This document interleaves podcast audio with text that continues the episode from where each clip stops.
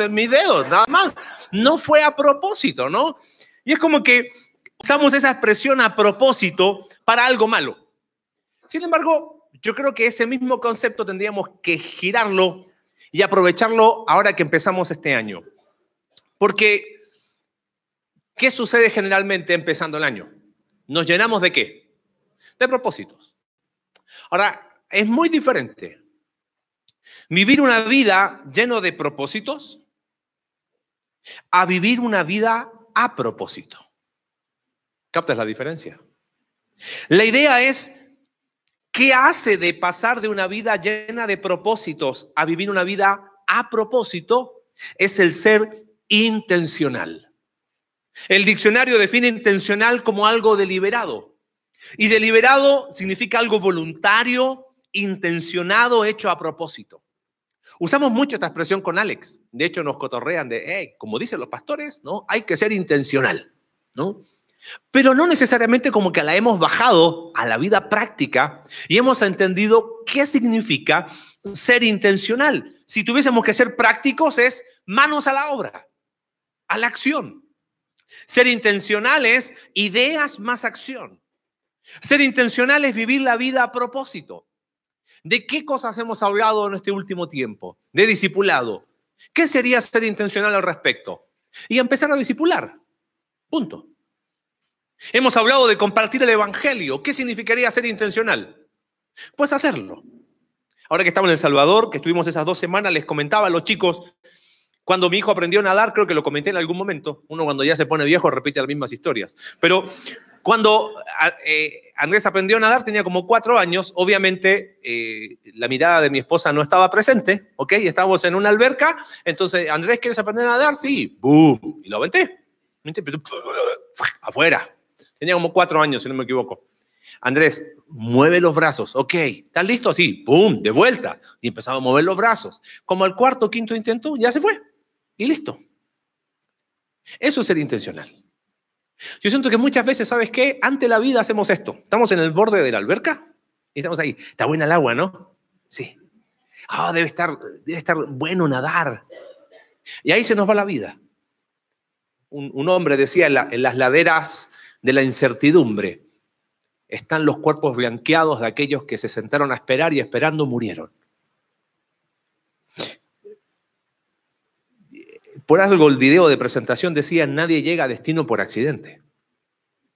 Uno de alguna manera va tomando decisiones y esas decisiones te llevan a un destino. El relato que vamos a ver hoy, Jesús está en un punto de inflexión de su ministerio. Y si tienes tu Biblia ahí, tu celular o lo que sea que traigas, ahí en Lucas capítulo 9. Jesús ha hecho grandes milagros, la gente lo sigue, mucha gente quiere ser su discípulo porque claro, ha hecho cosas increíbles, pero Jesús habla, yo tengo un propósito, yo voy a Jerusalén, voy a morir por los pecados de los hombres. Y nada ni nadie va a impedir que lo cumpla. De alguna manera Jesús está haciendo una declaración de que va a ser intencional. Y lo dice ahí en Lucas capítulo 9, 51, dice, cuando se cumplió el tiempo en que él había de ser recibido arriba, o sea, de morir, ser sepultado, resucitar el Evangelio, dice, afirmó su rostro para ir a Jerusalén. Esa expresión, afirmó su rostro, es una expresión del Antiguo Testamento que significa que iba a ser intencional al respecto, tomó una determinación. Yo voy a Jerusalén y nada me detiene. Jesús de alguna manera está diciendo, yo voy a vivir mi vida a propósito, de forma intencional. Mi propósito es ir a Jerusalén a morir por los pecados. ¿Y de qué trata este pasaje bisagra? Es que Jesús dice, si me vas a seguir, lo vas a hacer bajo mis términos. Si me vas a seguir, has de hacerlo intencionalmente. Déjame leerte ahí capítulo 9, verso 51, habla de eso. Envió mensajeros delante de él a la aldea de los samaritanos, pero los samaritanos no los recibieron. Entonces saltó Juan y Jacobo y dijeron, Señor, ¿quieres que mandemos fuego del cielo que mate a estos samaritanos? Y ve a saber qué otras cosas más dijeron. Y Jesús le dice, ustedes no entienden. El Hijo del Hombre no ha venido para perder las almas de los hombres, sino para salvarlas. ¿Ves? Él tenía el propósito claro y fue intencional. Nadie lo iba a impedir. Y llegamos al relato que vamos a ver hoy. Dice, y se fueron a otra aldea. Y Lucas dice, yendo ellos, uno le dijo en el camino, esto es muy propio de Lucas como narrador. Lucas es médico, es un, dicen los que estudian, el mejor historiador eh, que, escribe la, Biblia. Él escribe Lucas y Hechos juntos. Es muy interesante estudiar Lucas y Hechos como una, una continuidad. Lucas de repente da detalles que otros eh, eh, evangelistas no da. Pero en este caso dice así como, yendo ellos, uno le dijo en el camino, como que no da detalles. Y eso es, tiene un propósito para la narración. Lucas dice, mira, aquí no es importante los detalles, aquí es importante el contenido que viene. Pon atención. Eso es lo que nos está tratando de, comunicar al decir, mira, los detalles son indistintos y ocurre un diálogo de tres potenciales discípulos con Jesús. Déjame leértelos rápido. Dice, primero, primer potencial discípulo, uno le dijo en el camino, Señor, te seguiré a donde quiera que vayas. Y le dijo Jesús, las zorras tienen guaridas y las aves de los cielos nidos, pero el Hijo del Hombre no tiene dónde recostar la cabeza. Y dijo a otro, segundo potencial discípulo, ahora Jesús es el que dice, le dice, sígueme. Y él le dijo, Señor, déjame que primero vaya y entierre a mi padre. Jesús le dijo, deja que los muertos entierren a sus muertos y tú ve y anuncia el reino de Dios. Tercer potencial discípulo. Entonces también dijo otro, te seguiré, Señor, pero déjame que me despida primero de los que están en mi casa. Y Jesús le dijo, ninguno que poniendo su mano en el arado mira hacia atrás es apto para el reino de los cielos. Y quizás tienes varias preguntas, bueno, yo también. No te preocupes, vamos a tratar de resolverlas juntos. Pero lo que quiero que veas es el nudo central de esto. Hay tres potenciales discípulos. Eh, Mateo 8 es el pasaje paralelo y nos dice que el primero que habló fue un escriba. Y los tres hablan de seguir, los dos primeros, perdón, el primero y el tercero toman la iniciativa, en el segundo Jesús es quien lo llama, pero si vemos qué une esto, es como que, sí, te sigo, y Jesús dice, hey, pero cuidado, aguas, esto es así. Si pudiésemos unir estos tres relatos, el punto es el mismo. Considerar que seguir a Jesús no se trata de buenas intenciones sino de ser qué cosa? Intencional. ¿Te das cuenta? Jesús como que los discípulos o estos potenciales discípulos dan un paso y Jesús le dice, tú me vas a seguir, el paso es hasta acá. No es intenciones, es ser intencional. Y aquí quiero que te quedes con esta idea central que vamos a tratar de, de desarmar y desglosar en estos versículos. Cristo demanda una vida intencional, y mira el énfasis, hoy. ¿Ya entiendes qué es, ser intencional? A propósito, la acción, a que te tires a la alberca a nadar. Cristo demanda una vida intencional hoy porque no ha terminado ni con su reino ni con nosotros. Cristo demanda esa vida intencional hoy porque no ha terminado ni con su reino ni con nosotros. Y permíteme unos minutos para explicarte esto. ¿Quién es producto terminado aquí? Que levante la mano. Nadie, ¿no? Así que estamos de acuerdo que Cristo no ha terminado con nosotros. Pero ¿qué tiene que ver este concepto de reino? Si vuelves a leer el pasaje, fíjate, en el segundo caso le dice, tú ve y anuncia qué cosa? El reino de Dios. Y verso 62 dice, ninguno que poniendo su mano en el arado mira atrás, es qué cosa? Apto, la idea es útil, ¿para qué? Para el reino de Dios. Y el mismo concepto del reino de Dios está en el primer diálogo, solo que no aparece la expresión reino de Dios, porque ahora te lo voy a explicar, el, escriba le dice, voy a ir a cualquier parte contigo, y Jesús le dice, mira, las zorras tienen guaridas, zorras pequeñas eh, en Medio Oriente, las aves del cielo aún tienen nido, pero el Hijo del Hombre ni siquiera tiene dónde recostar la cabeza. Hay un costo del reino de Dios. Así que en los tres conceptos está el reino de Dios eh, explícito, en uno implícito y en los dos bien explícito. Pero, ¿qué es el reino de Dios? Déjame explicártelo. Ok, dos minutos. Acompáñame a Génesis. Así, pero no mentalmente, no te preocupes, no lo busques acá. Ok, ven conmigo a Génesis. Reino de Dios es quizás el tema unificador de la Biblia.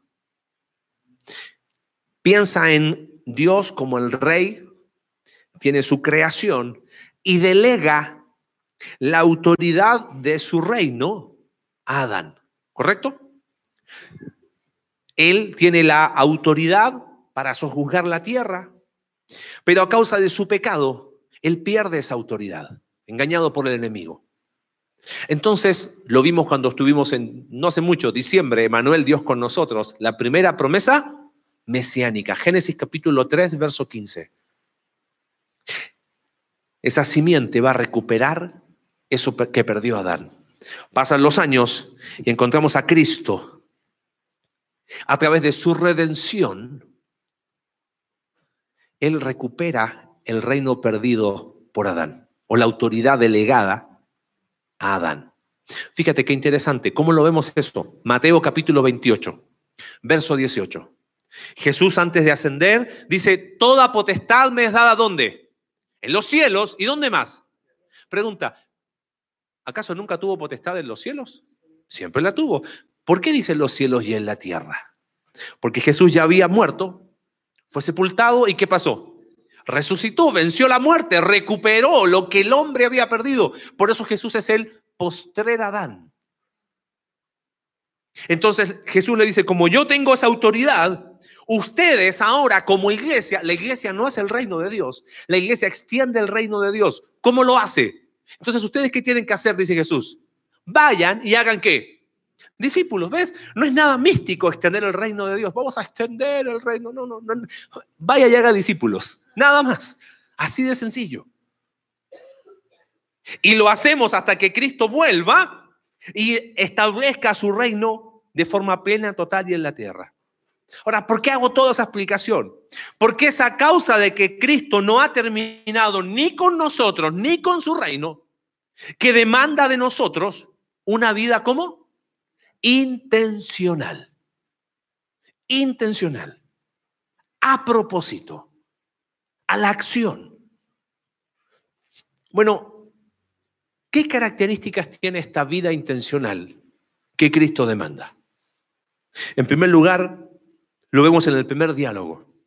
Jesús al discípulo o a este escriba potencial discípulo que dice, Señor, te seguiré a donde quiera que vayas. Y Jesús es como raro, ¿no? Es como que le poncha el globo, ¿no? Te voy a seguir donde quiera que vayas. Mira, muchacho, las zorras tienen guaridas.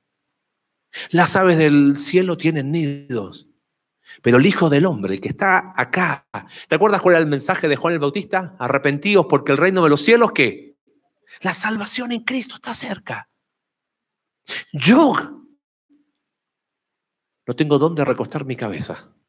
Es como que el discípulo está con todo el entusiasmo, o el potencial discípulo está con todo el entusiasmo y como que Jesús lo aterriza a la tierra, ¿no? ¿Sabes qué? Yo aquí veo una primera característica.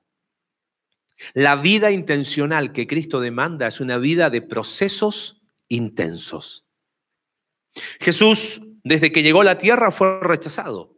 No había lugar para él en el mesón desde que nació. Fue rechazado en Nazaret, la ciudad donde se crió, en Judea, en Samaria. Juan capítulo 1, verso 11 dice, a los suyos vino, los suyos no lo recibieron. La vida intencional a la que nos llama Jesús es una vida de procesos. Y la obra de su reino también es una obra de procesos. Si tuviésemos que eh, resumir en una frase, ¿sabes qué? Prepárate para su reino. ¿Sabes por qué? Dijimos, la vida que Cristo demanda es intencional porque Él no ha terminado ni con nosotros ni con su reino. Ahora, dije recién, ¿quién es producto terminado? Nadie. Tengo una pregunta, con toda amor y con toda honestidad.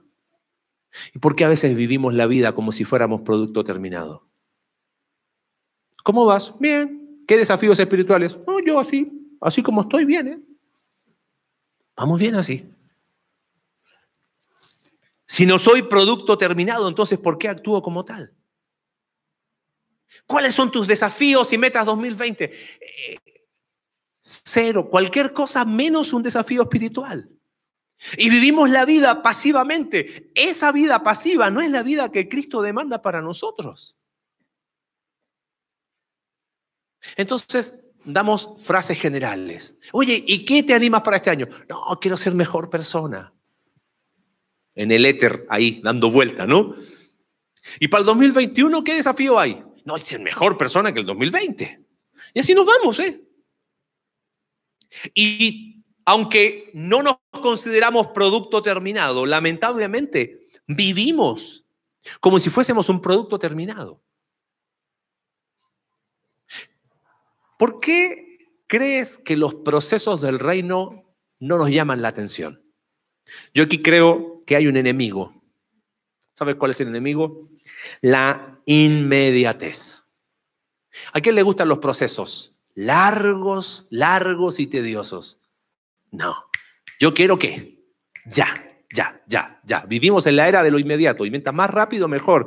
Y te mandó un mensaje hace dos segundos y ya vi la palomita celeste y no me contesta. Me dejaste en visto y se enojó y un escándalo. Por eso, paréntesis, yo la verdad siempre tengo el celular en silencio y eliminé eso. Entonces, si no te contesto, no es que te dejen visto, es que no lo vi, en serio. Cierre paréntesis, ¿ok? Pero ves, hasta para eso somos así. Oye, te llamé cuatro veces y las cuatro llamadas fueron hace un minuto y, queremos todo rápido, todo inmediato. No nos gustan los procesos. ¿Sabes?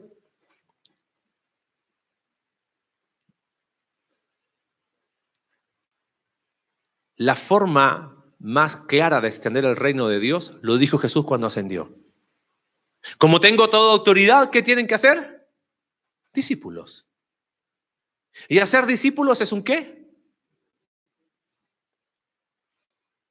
¿Quieres involucrarte más en la obra de Dios este año?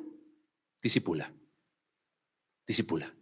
Oye, me gustaría involucrarme en un ministerio. Ningún problema, discipula. Oye, yo canto, bien canta, pero disipula. Oye, quiero pintar, bien pinta, pero disipula.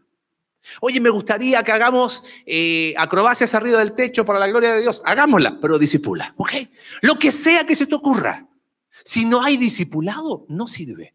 ¿Sabes por qué? Porque el discipulado es el proceso por excelencia del reino de Dios, por no decir el único. Es el proceso por excelencia del reino de Dios, más que la consejería. La consejería es la necesidad específica en el contexto de un discipulado. Pero el proceso por excelencia es discipulado. Por eso el discipulado no es atractivo. Por eso todo el año pasado estuvimos hablando de discipulado, discipulado, discipulado. Adivina de qué vamos a hablar el 2020. De ser intencional en el discipulado. Porque Dios no ha terminado con su reino. No ha terminado con nosotros, sino ha terminado con su reino. ¿Te das cuenta? Pero yo quiero lo inmediato. No, hombre, este hombre no va a cambiar nunca. Yo no voy a discipular. No, perro viejo no aprende mañana nueva, ¿no? Dios no ha terminado con nosotros. Y la misma paciencia que Dios tiene con nosotros es la que tenemos que tener entre nosotros. Ojo, dije discipulado, no cambio al antojo, que hay esposas no estén de codazos con los esposos. ¿Viste? Yo no, no, no, estoy hablando de discipulado, el acompañamiento de vida, de la vida de Cristo reflejada en nosotros. ¿No será que por eso no nos gustan los procesos intensos? quizás estamos igual que aquel escriba potencial discípulo, Señor, lo que tú me digas. Y cuando Jesús le dice, ok, pero ¿entendiste que se trata de procesos? Agachamos la cabeza. Sabes, estamos empezando este 2020. Menos intenciones, más intencional. Menos propósito y más a propósito. Vamos a hablar de áreas prácticas, cómo ser intencional en mi aprendizaje, en mis relaciones, con mis posesiones, mi tiempo, mis cosas. Pero hoy quiero dejar plantado el terreno para entender que si esa verdad no transforma mi forma de pensar, así se nos va a ir la vida y todo lindo. Y llegamos al diciembre del 2020, gracias por este año. ¿Gracias de qué? ¿Por qué no fuimos intencionales?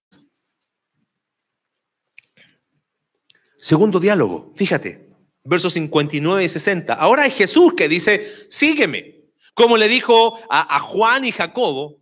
Y la respuesta es muy noble del potencial discípulo. Dice, Señor, déjame que primero vaya y entierre a mi padre. En la cultura oriental, si aquí ya es algo eh, honorable, la cultura oriental era honorable y era una obligación. Este pasaje ha sido muchas veces mal interpretado. ¿A qué se refiere Jesús? Porque la respuesta del potencial discípulo es, ok, pero déjame que primero vaya y entierre a mi padre. Y Jesús le dice, deja que los muertos entierren a sus muertos. Diríamos en México, que viste que en México somos hipereducados y no hay, por favor y muchas gracias, ya está feo, ¿no? Es como casi grosero Jesús. ¿Sí o no? Es como que ante la, la, lo que dice el, potencial discípulo, Jesús como dice, hey, deja que los muertos entierren a tus muertos y tú ve y anuncia el reino de Dios. Obviamente hay que explicar este pasaje, ¿ok? Por eso, Alex, el próximo domingo, no, no, no vamos a, vamos a verlo ahorita. No es que el papá, algunos dicen, bueno, como el papá estaba muerto, que los que están muertos espirituales, nada que ver. Acá hay un concepto que tiene que ver con prioridades, con lealtad clara, prioridades claras. El punto importante de esta lección, ¿sabes cuál es? Es que hay prioridades claras en el reino. Lucas capítulo 14 habla de esto. Dice, grandes multitudes iban con él. Y volviéndose les dijo, Lucas 14, 25, si alguno viene a mí y no aborrece a su padre y madre y mujer e hijos y hermanos y hermanas y aún también su propia vida, no puede ser mi discípulo. Ahora, ¿qué significa ese pasaje? Que yo tengo que aborrecer a mis padres y aún hasta a mi esposa para... Y nos faltan los esposos que dicen, ah, ves, por eso esposa. No, no, nada que ver, ¿eh? ¿De qué está hablando Jesús acá? Prioridades claras. Prioridades claras. A veces yo he escuchado esto y lo discutía una vez con mi papá. Lo hablábamos. Y, acá en México se usa mucho, ¿eh? No, porque el vínculo de sangre, la lealtad a la sangre es lo primero. ¿Correcto? Hay una sangre que es más fuerte que la sangre familiar. Es la sangre de Cristo que murió por nuestros pecados. Y Jesús está diciendo, esa es tu prioridad número uno. Por eso le dice, hey, está todo bien con tu padre, pero hay algo más importante. Y no estoy diciendo con eso que hay que menospreciar a los padres, eso no lo enseña la escritura. La escritura enseña, honra a los padres, a tu padre y a tu madre. Y eso no tiene ni, ni fecha de defunción ni nada por el estilo. Está diciendo que hay prioridades claras, la vida intencional que Cristo demanda es una vida que tiene prioridades claras. Por eso les dice, em, deja eso y tú ve y anuncia el reino de Dios. Si el enemigo de los procesos intensos es la inmediatez, yo creo que el enemigo de las prioridades del reino, ¿sabes qué es? Es la inmadurez. Mira, si somos honestos, somos egoístas. Y no estamos a la altura de las demandas del reino de Dios. Si yo sé que Dios no ha terminado conmigo, espiritualmente hablando, eso debe ser prioridad uno para este 2020 en mi vida. Señor, sigue trabajando en mí porque yo no soy producto terminado. Eso debería ser prioridad. Y lo va a hacer a través de su palabra, domingo tras domingo, a través de las herramientas que Dios nos provee los grupos conexión, a través del discipulado. Pero si eso no es prioridad en tu vida, no va a pasar absolutamente nada. Porque Dios no solamente la vida que demanda es una vida de procesos intensos, sino, ¿sabes qué? De prioridades claras. ¿Por qué vamos a la sierra? ¿Vamos a qué? Anunciar el reino de Dios. Que en Cristo hay qué? Salvación. Y que lo mejor que le puede pasar al hombre es entender que en Cristo hay salvación y que fuera de Él nada le puede salvar, que la religión no sirve, que las buenas obras no sirven, que la moral no sirve, que tratar de ser bueno, por más bueno que sea, no sirve. Eso es. Pero lo que vamos a hacer a 900 kilómetros de acá, tenemos que hacerlo ¿dónde? Acá también. ¿Y quién lo va a hacer?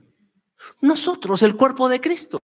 ¿Y cómo anunciamos el reino de Dios? Viviendo con sencillez, resolviendo nuestros conflictos con madurez, perdonando, siendo conocido por tus vecinos. Anuncias el reino de Dios cuando tu vecino te conoce. Yo me doy cuenta, no soy muy viejo, Pero ha cambiado mucho el mundo hoy. Yo recuerdo donde, donde crecí, no necesariamente por buenas cosas, pero era conocido por todos mis vecinos y vecinas. Uno conocía a quien vivía al lado. Mateo 5 dice, nadie enciende una luz para esconderla. Anuncia el reino de Dios diciendo que eres una persona diferente. En donde vives, en tu trabajo. Porque cuando anunciamos el reino de Dios, no solamente estamos hablando de que en Cristo hay transformación, nosotros somos qué? Transformados. Por eso la vida que Cristo demanda es una vida intencional. Ahora, hoy. Menos propósito, más a propósito. Intencional hoy. Estoy diciendo algo súper fuera de contexto, pero recuerda lo que le dijo Jesús a Judas, lo que vas a hacer, hazlo pronto, pero no, no, nada que ver, pero, pero a eso me refiero, ya, hazlo. Eso es intencional. Pero yo creo que no nos gustan los procesos, preferimos la inmediatez. No tenemos prioridades claras, nos gana la inmadurez y tenemos como prioridad para este 2020 si, honestamente, si te dijera, dime cinco cosas que esperas este 2020, ¿hay alguna espiritual? ¿Hay alguna que esté ahí? Bueno, adelante, vamos. Si hay, tírate la alberca, ponte a nadar. Tercero, tercer diálogo, mira qué interesante. Entonces también dijo otro, te seguiré, Señor, pero déjame que me despida primero de los que están en mi casa. Otra vez algo bastante noble. No sabemos más contexto, pero Jesús sí que conocía el corazón. Mira la respuesta. Y Jesús le dijo, ninguno que poniendo su mano en el arado mira hacia atrás es apto para el reino de Dios. Esa palabra apto significa útil. Esa frase es bastante conocida, ¿no? Eh, este concepto de ninguno que poniendo su mano en el arado mira hacia atrás es apto es útil para el reino de Dios. Yo creo que aquí hay algo más profundo a través de este ejemplo. Probablemente esta frase de ninguno que poniendo su mano en el arado mira atrás era una frase que se usaba eh, de la sabiduría popular, como esos dichos que tenemos acá en nuestro país. Y Jesús lo toma como una verdad y la aplica al reino. ¿Alguien sabe cómo es la tierra en Israel? Bueno, dicen, yo no conozco, pero dicen que es muy similar a Bernal. Es un terreno pedregoso, lleno de piedras. Si has ido a Bernal alguna vez, te vas a dar cuenta que hay piedras en cantidades industriales, para tirar para el techo, ¿no? Por eso, paréntesis, ves la, la parábola del buen sembrador y la semilla cayó en pedregales y uno dice, ¿quién va a sembrar en piedras? No, no, no es que es la característica propia del terreno. Ahora, ponte a hacer un arado, clava y empieza a empujar con la yunta de bueyes adelante en un terreno pedregoso. Y al mismo tiempo que vas ahí, te pones a mirar para atrás. ¿Cómo crees que va a salir? No, ni siquiera va a salir, con eso te digo todo.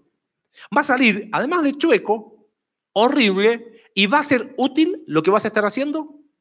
No va a ser útil no va a ser apto.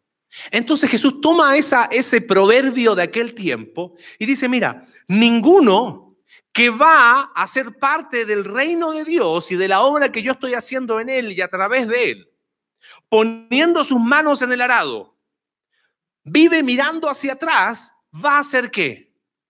Útil. ¿Qué característica tiene esta vida intencional a la que Cristo nos invita, nos demanda. No solamente tiene como característica ser una vida de procesos intensos, de prioridades claras, sino, ¿sabes qué? Es una vida de perspectiva enfocada. Es muy interesante este concepto de ninguno que poniendo su mano en el arado mira hacia atrás. Tiene un contexto antiguo testamentario a quién les está hablando a estos judíos, conocían el Antiguo Testamento. Ustedes también lo conocen. ¿Quién miró hacia atrás y le fue mal? La esposa de Lot. Pero además de ella, hubo otro grupo de personas que miraban constantemente atrás. ¿Sabes quién eran? El pueblo de Israel. Lo vimos, estamos ya 2020, creo que el 2018. Libro de Éxodo y libro de Números. El pueblo de Israel, esclavo en Egipto, con los latigazos a más no poder la espalda, con el barro más arriba de la cintura, fue rescatado por la pura gracia de Jehová. ¿Correcto? Y salen al desierto. Y claro, ¿quién les había prometido una vida color de rosas? Nadie. Pero en el desierto, ¿sabes qué? Nunca faltó maná. En el desierto nunca faltó agua. De la roca salió agua. En el desierto, dice Deuteronomio, nunca se envejeció el calzado de tus pies. En el desierto estuvo de día la nube y de noche la columna de fuego. ¿Y qué decía el pueblo? ¿Cómo extrañamos qué? Egipto. Es que antes era mejor, es que antes nos iba mejor, teníamos un buffet, comíamos los que queríamos, eso dicen, ¿eh? Comíamos esto, esto, eran esclavos. Es que el pueblo de Israel vivía anclado en el pasado, distorsionaba el pasado y lo terminaba idealizando. Y aquí es donde viene la aplicación para nosotros. Si vas a estar mirando constantemente atrás, son palabras de Jesús. No estás siendo útil o apto para el reino. Mira, si el enemigo de los procesos es, la inmediatez, si el enemigo de las prioridades es la inmadurez, ¿sabes cuál es el enemigo de la perspectiva enfocada hacia adelante? la inconstancia. Porque piensa esto. Hace, estoy pensando, a ver, hace 25 años atrás, cuando vivía en Chile. No, hombre, yo era un joven que tocaba la guitarra, el bajo, el piano, la batería, todos al mismo tiempo. Le predicaba a medio mundo, hasta los árboles. No, no sabes cómo era mi vida en ese tiempo. Y empiezo a distorsionar ese pasado y empiezo a vivir allá. Entonces, como no quiero el proceso de cambiar hoy, ni mis prioridades son espirituales, en vez de tener una perspectiva hacia adelante, prefiero buscar mi mejor versión cuando? Atrás. Donde si yo era, tú no sabes lo que era. Una chulada era. ¿Y de qué me sirve? me sirve de algo. Estar constantemente diciendo lo que yo hice, lo que no hice, y probablemente, al igual que el pueblo de Israel, bien distorsionado. Porque nos acordamos de los que nos conviene acordarnos, pero no nos acordamos de lo que no nos conviene. Y mi ¿sabes qué es lo más triste? Mi mejor versión es un ayer. Te hago una pregunta, ¿cuál es tu mejor versión de cristiano? ¿Es hoy? O quizás estás igual que el ejemplo que te di recién. No, yo hace dos años, hace tres. Mira, ¿quiénes son queretanos? Nacidos y criados en Querétaro. Que levanten la mano. Bueno, lo bueno que el Estado los protege por ser, estar en peligro de extinción. Tenemos una característica en nuestra iglesia. La mayoría venimos de dónde? de afuera, tanto que hasta de otros países.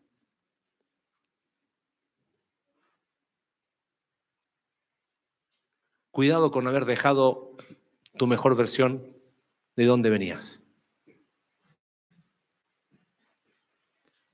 Porque la vida intencional se vive cuando? Se vive hoy. Hoy. Si pones la mano en el arado y estás constantemente mirando lo que alguna vez hiciste para la obra de Dios, para la causa del reino, no estoy siendo útil. No estoy siendo apto. La inconstancia. Miro adelante, pero prefiero mirar atrás. Miro adelante, miro atrás. Tu mejor versión siempre debe estar hacia adelante. Pablo dijo eso, mira, yo no pretendo haberlo alcanzado, pero, pero una cosa hago. Yo dejo lo que queda atrás y me extiendo a lo que está adelante y prosigo y avanzo y si me caigo me paro, pero para adelante.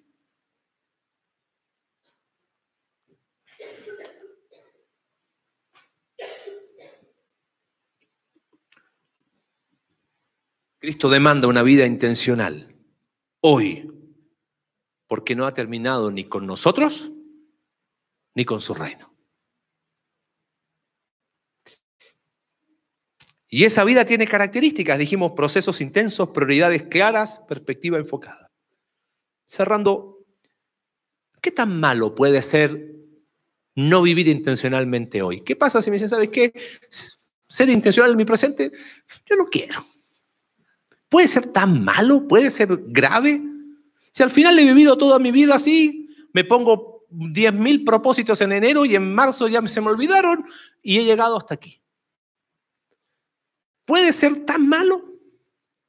¿Sabes qué? Cuando mi vida no es intencional, caigo en una religiosidad vacía. Y eso es una verdad aún para el Evangelio. Cuando entendiste el Evangelio, no era solamente mirar el Evangelio, abrazaste el Evangelio, dijiste, estoy perdido, porque sin Cristo estás perdido. No bastaba con tener buenas intenciones, ay, qué bueno el Evangelio que me predicaste, no, tuviste que creerlo. Bueno, la vida cristiana se vive de la misma forma. Cuando yo solamente me quedo en buena intención y en muchos propósitos, lo que está a la vuelta de la esquina es religiosidad. Como no me gustan los procesos, prefiero el ritual. Como no tengo prioridades claras, me quedo en el cumplimiento de lo que me pidan. Mira, ya con venir dos domingos por mes y estar en un grupo, no me pidas más. Hermano mío, ¿y tu mejor versión dónde va a estar? Hoy tenemos que sacudir el corazón y entender que lo intencional es eso. Ya, vamos. Y en vez de perspectiva, eh, ya está. Un amigo decía, la vida pasiva es oportunismo espiritual. ¿Viste el video de introducción? Nos subimos al tren llamado cristianismo. Nadie se sube al metro en Ciudad de México para ir de estación en estación. Ah, hoy día voy a esta, no, después voy a esta. No, te subes porque hay un destino. Pero ahí estamos y, le damos, pum, pum. Mira, te quiero dar un ejemplo final, porque creo que a veces ayuda a verlo desde una perspectiva diferente. Si no lo entendiste por A, a lo mejor lo vas a entender por B. Hace 2005, eso es hace 15 años atrás, ¿sí? 2005. Por ahí hace 2005, 2006. Tuve la brillante idea de empezar a correr. Vivíamos en Argentina, ahí cerca de donde está el Instituto Bíblico de Palabra de Vida, a orilla de una laguna. Y salí a correr. Ese día sentía que me moría y colocaba una cruz. Aquí ya sé los restos mortales, ¿no? Me moría. Claro, tenía una mochila de 20 kilos encima de lo, de lo que peso hoy. Por eso me fue así, me dolía hasta el apellido. Entonces dije, no, esto tiene que, hay que ser intencional. Y, y me gustó. Este año me lesioné la rodilla y dejé de correr. Después retomaba, pero me molestaba. Después nos empezamos a jugar fútbol los viernes y dije, ah, con eso tengo. Y lamentablemente, para vergüenza lo digo, no retomé correr. Ahora que estamos en El Salvador, dije, no, ahorita sí. Llegando el 23 me pongo a correr. ¿Adivina qué pasó el 23? No. Y te soy honesto, no he vuelto a correr. ¿Sabes por qué? Porque no quiero procesos. Por mí, si vuelvo a correr mañana, quiero correr los kilómetros que corrí antes. Pero yo sé que probablemente si mañana salgo a correr, voy a correr dos kilómetros. Voy a estar así. Oh, proceso, no, ¿para qué? No solamente no quiero proceso, sino que no lo he puesto como prioridad. Entonces lo que determino hacer en la noche es como que se fue a la mañana, no sé dónde quedó. No lo hice porque si fuera mi prioridad, lo haría. ¿Y sabes qué? No tengo perspectiva. En vez de mirar adelante, digo, no, yo antes corría 15 kilómetros. Es más, tuve que hacer una corrección. El otro día dije, no, porque yo corro, no recuerdo si fue mi esposa o mi hija que me miraron así como, bueno, yo corría. y en vez de decir, oye, vuelve a correr y hazlo, prefiero quedarme con la versión de, no, hombre, hacía 15 kilómetros y vaya qué tiempo hice. ¿Y a quién le sirve eso? Sabes, no estoy siendo intencional. ¿Y por qué te cuento esa historia? Para que mañana me pregunten, ¿no? Porque no se trata de la corrida acá. Es que Pablo, en 1 de Timoteo capítulo 4, verso 7, dice, ejercítate para la piedad. ¿Te lo puedo decir de otra manera? Sé intencional para las cosas espirituales. Deja de tener propósitos y empieza a vivir a propósito en cuanto a las cosas espirituales. Ejercítate para aquello que conviene. Si lo que yo te conté, uy, qué lástima, cuida tu cuerpo. Pablo dice, sí, el ejercicio corporal para poco aprovecha, no dice para nada, dice para poco. Pero la piedad, la vida que Cristo demanda, tiene para todo aprovecha porque tiene promesa de esta vida y de la venidera. Qué triste que lamentablemente no he vuelto a salir a correr y no me voy a comprometer a nada público, ¿para qué? Pero ¿sabes qué tragedia es en la vida espiritual? ¿Qué tragedia? Porque estoy perdiendo que sea provechoso de esta vida y de la venidera. Claro, me he transformado en un corredor religioso.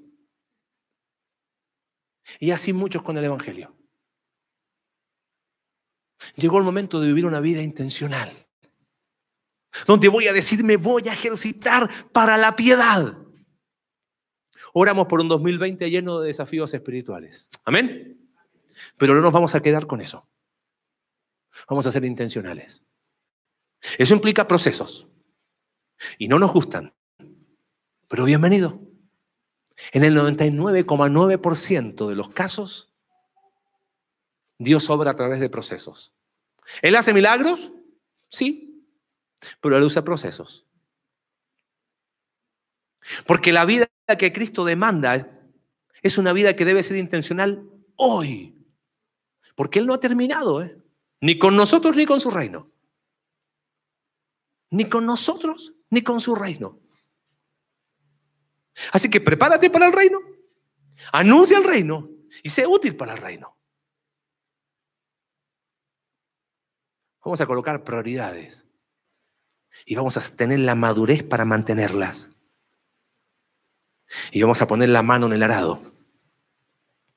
Y no vamos a dejar que ese pasado sea mi mejor versión, sino vamos a ir para adelante.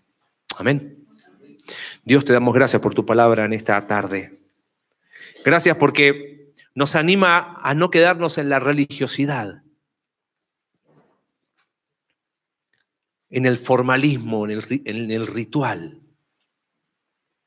en pensar que con buenas intenciones alcanza. El Evangelio que nos salva es el Evangelio que abrazamos. Y es ese mismo Evangelio que nos permite vivir cada día. Señor, hoy no estamos en el camino saliendo de Samaria. Hoy estamos acá en Miguel Hidalgo 62, el pueblito. Mientras estamos orando, han pasado dos mil años. No es el mismo escenario, pero quizás es el mismo diálogo. El Señor no quiere potenciales discípulos. Él quiere hombres y mujeres que vivan de forma intencional. ¿Qué te está costando? Los procesos. ¿Qué hay que poner en orden? Prioridades. Hay que dejar de mirar lo que alguna vez fuimos para tener una perspectiva correcta. Quizás es momento de hacer de esta frase algo clave en tu vida este año. Señor, quiero vivir de forma intencional. Padre, gracias porque no has terminado con nosotros. Sigue haciendo en nosotros tu obra. Y mientras haces tu obra en nosotros, queremos ser parte de extender tu reino en este lugar, con todo lo que tú nos das, con todo lo que somos.